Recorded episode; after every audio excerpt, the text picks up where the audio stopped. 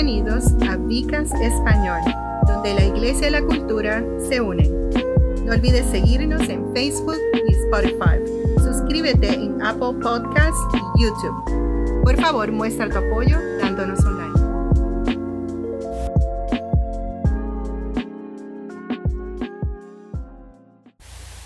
Muchas bendiciones. Le habla este su servidor, el doctor Roberto González. Estamos en el Vicast en español y me acompaña Celi Cartagena. Hoy estamos aquí después de una trayectoria. Eh, queremos hacer como una corta introducción del tema que vamos a hablar y Celi nos va a hablar un poquito de lo que, de lo que hablamos en nuestro, nuestra última serie del Vicast. Em, en marzo estuvimos hablando sobre las misiones y comunidad. Eh, tocamos los temas como el corazón del Padre, eh, Jesús, que es el, gran más, el más grande misionero, nosotros como buscadores de almas y finalmente estuvimos hablando sobre la gran comisión. Pues y también pues tuvimos una serie que se llamaba Él es y la serie era acerca de los nombres de Dios y vimos como los nombres de Dios eh, tenían diversos efectos sobre nuestra persona y hoy vamos a hacer como una transición de ese Él es a hablar hoy de, es del yo soy. Y en, eso del yo soy es descubriendo quiénes somos nosotros, pero nosotros desde la perspectiva de conociéndolo a Él.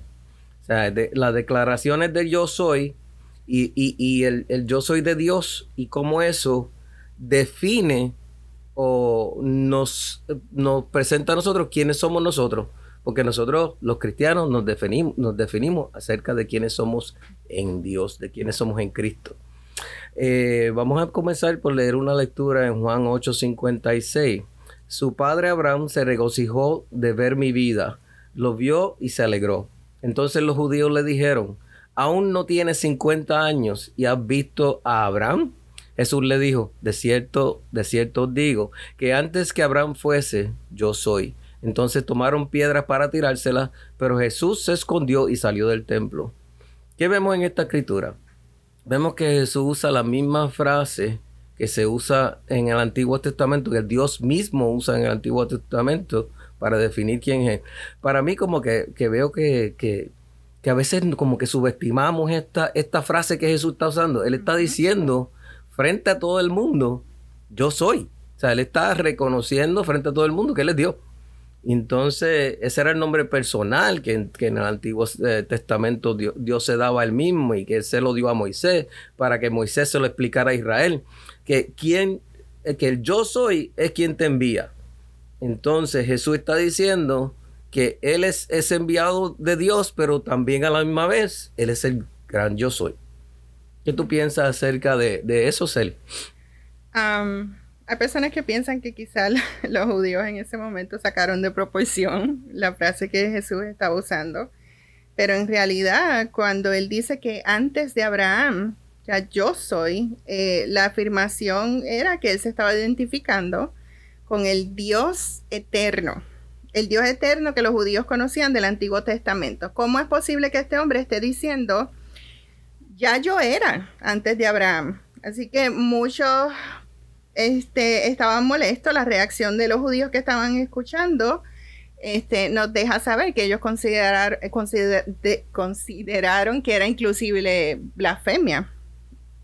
Eh, sí, eh, probablemente ellos, con, su conocimiento de la ley, con su conocimiento de las escrituras del tiempo, pensaron que era blasfemia, pero obviamente nosotros, desde la perspectiva de cristianos y después de dos mil años de, después de todo eso, lo vemos de una total diferente manera. Vemos a, Jesús presentando en su ministerio quién era él y por culpa de quién era él es que termina, termina muerto en cruz. O sea, por culpa de, eso mismo, porque los que a los suyos vino y los, los suyos no lo reconocieron. Sea, él vino a los judíos, él vino para los fariseos, él vino para todo, para todo el mundo, pero ellos no lo reconocieron como el gran yo soy. Y curiosamente, él, él está revelando, cuando usa esta frase, eh, quién es él a, esa audiencia. Entonces, él se revela como, como el gran yo soy y también vamos a ver otras revelaciones de Jesús de quién él es. Él se revela como pan, él se revela como luz, eh, eh, habla acerca de los pastores y se revela como pastor, como el buen pastor. Y también nos habla un poquito acerca de la vid. Entonces, pero ¿qué significan esto? Vamos a, sumergirnos un poquito más en esta palabra y, y, desmenuzarlo y descubrirlo un poquito más. Celi. vamos a comenzar con cuando Jesús dice que Él es el pan de vida. Yo soy el pan de vida. Quiero leer en Juan 6:35. Voy a repetirlo por si alguno de ustedes está copiando. Juan 6:35. Jesús les dijo, yo soy el pan de vida, el que viene a mí no tendrá hambre, y el que en mí cree no tendrá sed jamás. En Juan 6:41 dice, entonces los judíos murmuraron de él, porque dijo, yo soy el pan que descendió del cielo. Eso está muy interesante. ¿Quieres ampliar un poquito? Vemos las aseveraciones cuando Jesús declara de que Él es el pan. Eh, nosotros sabemos que, para los judíos el, símbolo del pan era muy importante. Eh, más adelante vamos a estar hablando sobre eso, no me voy a adelantar. es como si dijéramos para los puertorriqueños, yo soy el arroz de vida, o sea, que... el arroz con gandú. sí, que, que, el hecho del pan era como que una, una, el pan era una figura central en la mesa de los judíos. En la cultura judía. Así que, y no solamente eso, el, pan como tal significaba este, para ellos vida, es el sustento de vida. Eh, pero él, hace la declaración, jamás vas a tener eh, sed, jamás vas a tener hambre conmigo. Este, y ahí es entonces donde entran en contienda los judíos. ¿Por qué Jesús está haciendo este tipo de aseveraciones? Eh, tenemos que entender que la perspectiva eh, una cosa importante que siempre, que muchas veces decimos los cristianos, que las cosas de la, de la, del espíritu se disciernen en el espíritu y las cosas de la carne se disciernen en la carne. En otras palabras, estamos viendo que Jesús está planteando una verdad espiritual de que Él es el pan de vida y, ellos quizás lo están interpretando como, como posiblemente que, quiere decir esto de que Él es pan. O sea, nos vamos a comer a Jesús, nos vamos a picar en cantito y comernos. Eso no, no, tiene sentido porque obviamente ellos están tratando de discernirlo de la manera incorrecta, de que están tratando de discernirlo de la forma, una forma física cuando él está hablando de una forma espiritual. Y ahí se le pierde. Y podemos ver también otra parte de la escritura que nos habla acerca de esto también en Juan 6:48. Yo soy el pan de vida, vuestros padres comieron el maná en el desierto y murieron. Este es el pan que descendió del cielo para que de él se coma y no muera. Yo soy el pan vivo que descendió del cielo. Si alguno comen de, de este pan, vivirá para siempre. Y el pan que daré por la vida del mundo es mi carne. O sea, el, pan en la Biblia es eh, una perspectiva, fíjate, muy importante. Vemos que el pan, se habla mucho del pan en el Antiguo Testamento, se habla acerca del pan en el Nuevo Testamento. Tiene un significado especial, pero no es un significado solamente literal es un, significado porque para los israelitas, el que comieron en el desierto el, maná, era que literalmente el pan cayó del cielo. Pero si vamos un poquito más adelante en la palabra, hacemos en, buen español un fast forward. Jesús hace exactamente esto cuando multiplica los panes y los peces, pero luego de esto eh, trata de explicar cómo el verdadero maná, que Él es el verdadero maná, que, que, hecho carne, hermana que se hizo carne, que vino a ofrecerse para nosotros y se ofrece como un sustento espiritual y como un sustento eterno, sobre todo los que creen en Él. O sea que, tenemos que hacer esa transición de, un pan físico, de un pan que se puede comer, a un pan espiritual. Eh, Celi. Y por supuesto, el hombre en, en su condición este, en, ambas ocasiones, tanto en, cuando recibieron el maná, que era lo que los alimentaba y los sostenía, eh, los israelitas comían el maná, pero después comenzaron a murmurar de que estaban hartos del maná, que ya no querían saber más nada, que le tiran carne. Y, sabemos que el gran pecado del pueblo de Israel fue la murmuración. Este, el estar todo el tiempo quejándose sobre la bondad del Señor. Cuando entonces Jesús hace el milagro de los panes y los peces, ¿qué hace la multitud luego? Se empiezan a quejar cuando entonces Jesús afirma yo soy el pan que ustedes necesitan. Así que lo volvemos a ver una y otra vez. El Señor trata de, de, darnos vida, de darnos sustento. Él es nuestro pan. Él nos sostiene. ¿Y qué hace el hombre? Murmurar, quejarse. Tú no eres suficiente. Ah, pero eh, no está, nadie que nos está escuchando murmura acerca de lo que Dios ha hecho en su vida, nada de eso. Eso, eso para esos tiempos, eh, cuando los israelitas y, la exposición de, Jesús a ellos, ¿verdad? Yo creo que esto pone en evidencia el corazón humano. Sí, somos más agradecidos. Este, y como mencionó ahorita, eh, Jesús se identificó con el pan y en muchas de las celebraciones judías este, contenían los símbolos del pan. Eh, antes de seguir adelante, quiero mencionar, por ejemplo, el, pan de la presencia o lo que llamamos los panes de la eh, proposición en el templo. Eh, sabemos que hay una descripción bien detallada de lo que era la mesa. Eso sería muy bueno para un estudio en el futuro no muy lejano, coger el tabernáculo y desmenuzarlo y, hablar acerca de eso. La mesa del, del pan del tabernáculo tenía instrucciones bien específica. Así que el pan tiene una, es un símbolo predominante en la Biblia. Por eso es que entonces Jesús dice, yo soy el pan. Y entendemos que por el tabernáculo podemos entender que, la, que todo esto envuelve una presencia de Dios con el pueblo. Eh, la presencia espiritual y la, la, experiencia también de, de, sostén, de satisfacción, de cómo Dios eh, pues, nos sostiene y, y nos provee. Y pues vamos a hablar un poquito del, pan que satisface. En Juan 6:35 Jesús les dijo, yo soy el pan de vida, el que viene a mí no tendrá hambre y el que en mí cree no tendrá sed jamás. Volvemos al aspecto eh, donde Jesús se está planteando como tu necesidad, como lo que tú necesitas para vivir. Pero ese en, la, en el aspecto espiritual, aunque también en el aspecto físico entendemos que que Dios nos provee y que Dios siempre está presente.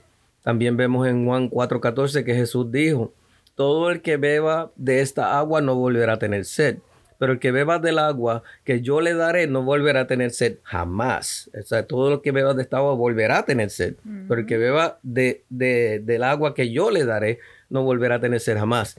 El agua que yo le daré será en él una fuente de agua que fluya para vida eterna la mujer le dijo, esta es la samaritana con quien Jesús estaba hablando en ese momento, Señor, dame de esta agua para que no tenga sed ni tenga que venir aquí a sacarla.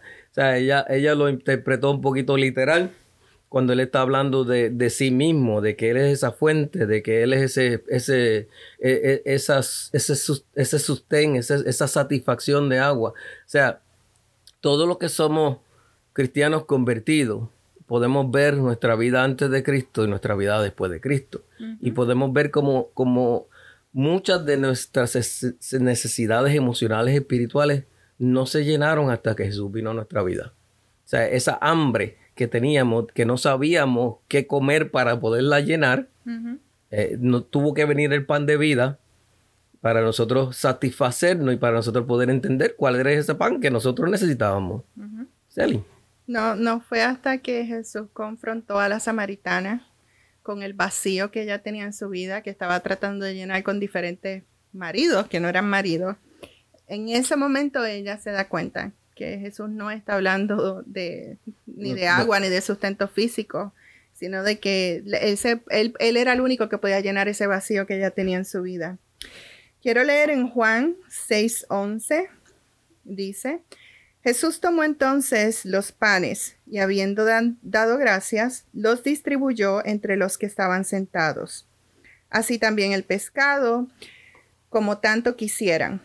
Y cuando hubieron comido hasta saciarse, dijo a sus discípulos, recojan los pedazos que sobraron para que no se pierda nada. Vemos entonces que Jesús hace este milagro este, de los panes y los peces, de la multiplicación, y dice que comieron hasta saciarse. Jesús sabía que muchos de ellos eventualmente ni iban a creer ni iban a murmurar, pero esto fue un milagro para demostrarle eh, el alcance del poder de Jesucristo.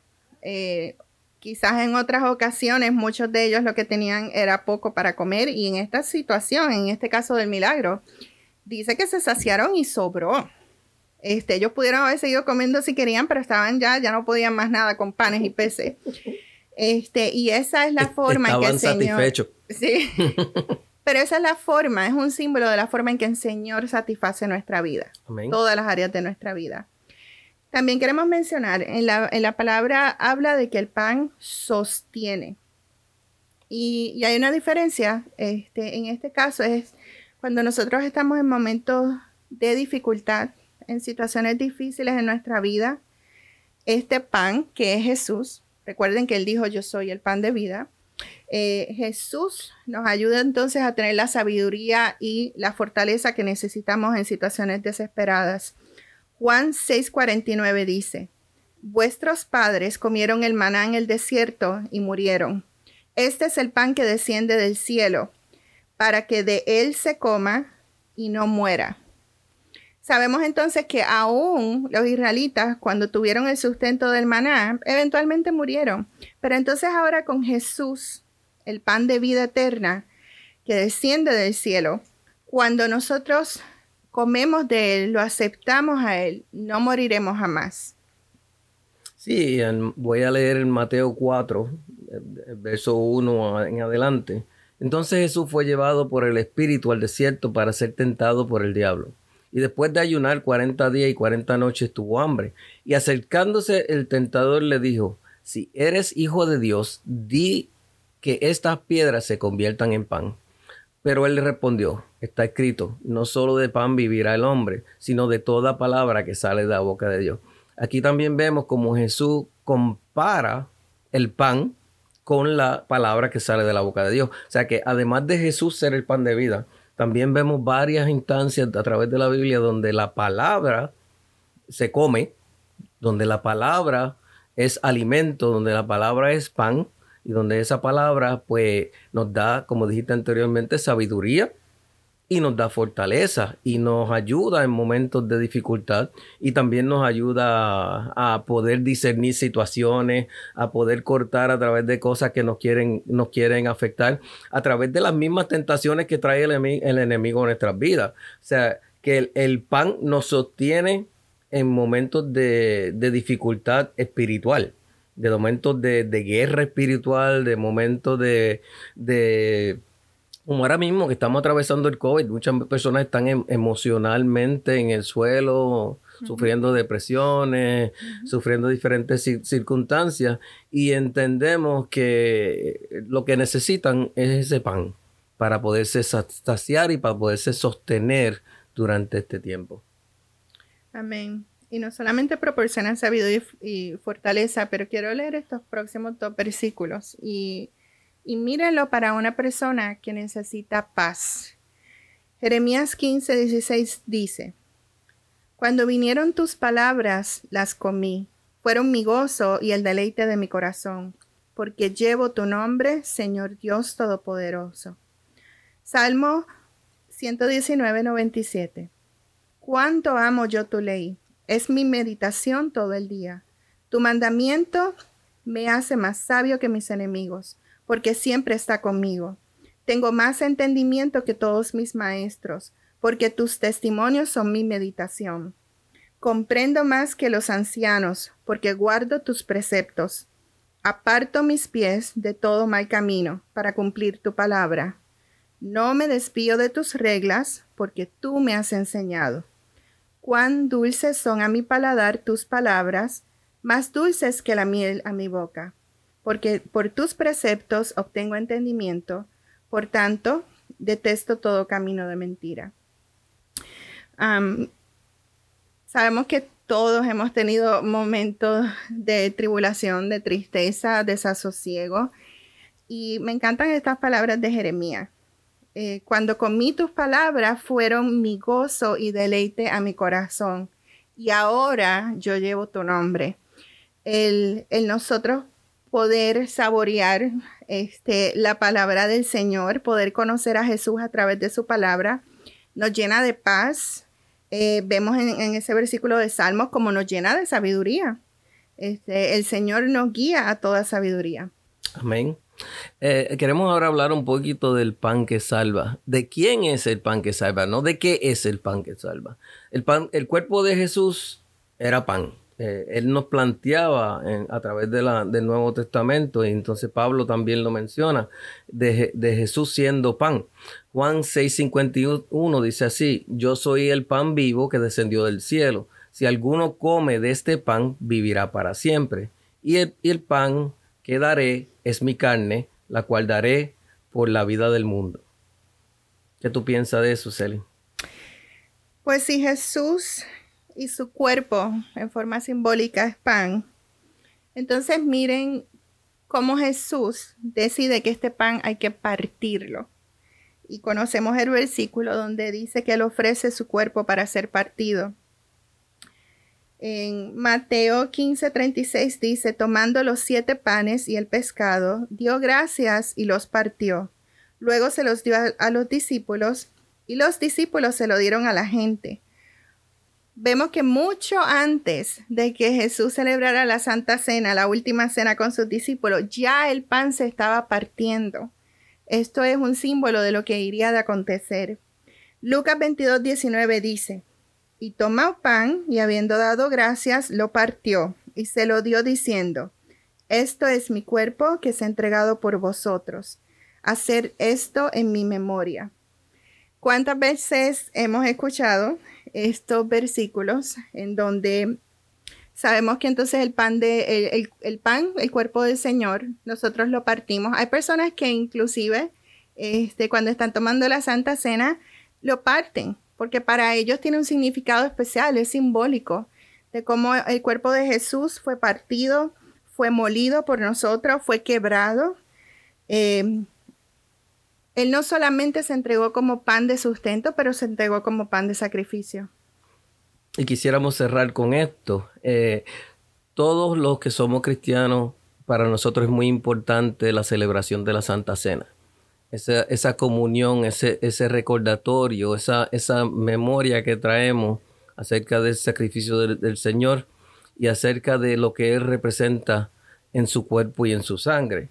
Y Primera de Corintios 10, 16 nos habla de que no es la copa de bendición que bendecimos una participación en la sangre de Cristo y no es el pan que partimos una participación del cuerpo de Cristo. En otras palabras, participamos de forma espiritual, de forma simbólica del sacrificio del Señor y lo recordamos todos los días hasta que Él venga. En otras palabras, eh, eh, nosotros los cristianos añoramos el regreso de ese pan, añoramos, eh, recordamos lo que hizo por nosotros y estaremos eternamente agradecidos por lo que Cristo hizo por nosotros. Amén. Así que recuerden la próxima vez que estén en el momento de la comunión, cuando estemos este, comiendo en símbolo el cuerpo de Cristo, eh, con Él recibimos paz, con Él recibimos sabiduría y también fortaleza. Muchas bendiciones. Gracias por acompañarnos en Vicast Español. No olvides seguirnos en Facebook y Spotify. Suscríbase en YouTube y Apple Podcasts. Por favor, muestre tu apoyo con un like. Esto hace que crezca el Vicast y a expandir el Evangelio.